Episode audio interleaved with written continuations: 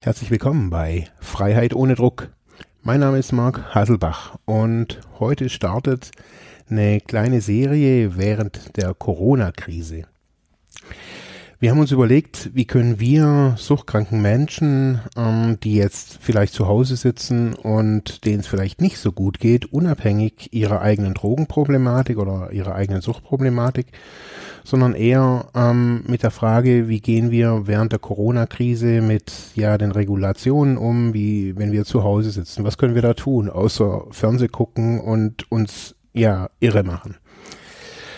Wir haben uns überlegt, wir machen jeden Tag eine kurze Sendung, ähm, um so ein bisschen rauszukommen aus ja dem Film der Negativberichterstattung hin zu ja einem Weg, die ja den viele bereits gehen, ein Weg einem ja introspektiven, abstinenten Leben, zu gucken, wie kann ich mich weiterentwickeln. Zurzeit ist eine Zeit, in der viele Menschen eben zu Hause sitzen. Viele Menschen machen Yoga, äh, online, Meditationen online und so wollen wir anbieten, einige suchtbezogene Impulse zu setzen, jeden Tag, damit, ja, man sich daheim einfach weiter äh, mit seiner Thematik beschäftigen kann und ja auch nicht nur fokussiert ist auf Schutzmasken und äh, Übertragungswege von Viren. Ja, ich möchte heute beginnen. Wir ähm, oder ich lese die, te die Texte immer wieder aus drei verschiedenen Büchern vor. Das ist das eine ist von den Narcotics Anonymous, das andere von der Melody Beatty, ähm, Kraft zum Loslassen und das dritte auch von Melody Beatty, Mehr Kraft zum Loslassen.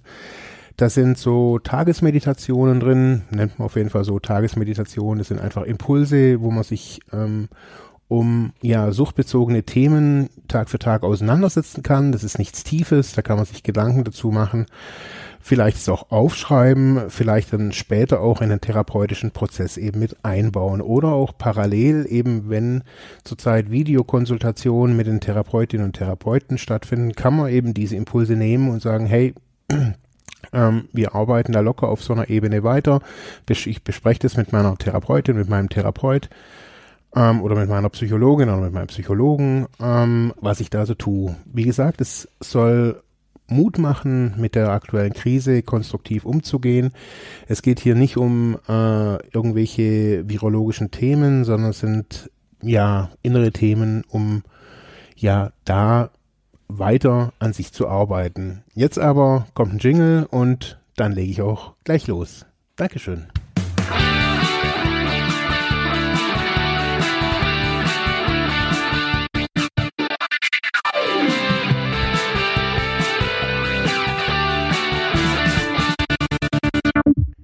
13.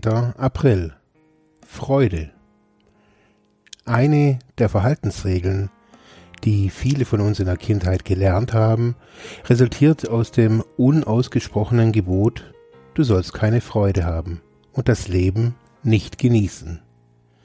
Diese Botschaft bringt Märtyrer hervor. Menschen, die sich nicht gestatten, die Freuden des Alltags zu genießen. Für viele von uns war das Leiden mit einer Art Heiligenschein verbunden. Wir können durch den Tag gehen und uns verunsichert, schuldig, unglücklich und benachteiligt fühlen. Oder wir können uns die Freiheit nehmen, denselben Tag voller Wohlgefühl zu erleben. Wir lernen, während wir in einem therapeutischen Prozess sind, dass dies stets unsere Entscheidung ist, unsere Wahl. Jeder Tag bringt eine Menge, worüber wir uns freuen können. Und es ist richtig, sich wohlzufühlen. Wir dürfen zulassen, dass wir unsere Aufgaben genießen.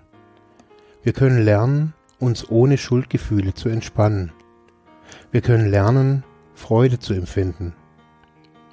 Arbeiten Sie daran, Freude zu empfinden. Nehmen Sie sich vor, die Dinge zu genießen. Arbeiten Sie ebenso fleißig daran, Spaß zu haben, wie Sie daran gearbeitet haben, unglücklich zu sein. Unsere Arbeit wird sich lohnen. Spaß macht wieder Spaß. Das Leben wird lebenswert. Und jeden Tag finden wir eine Reihe von Annehmlichkeiten, die uns Freude bereiten.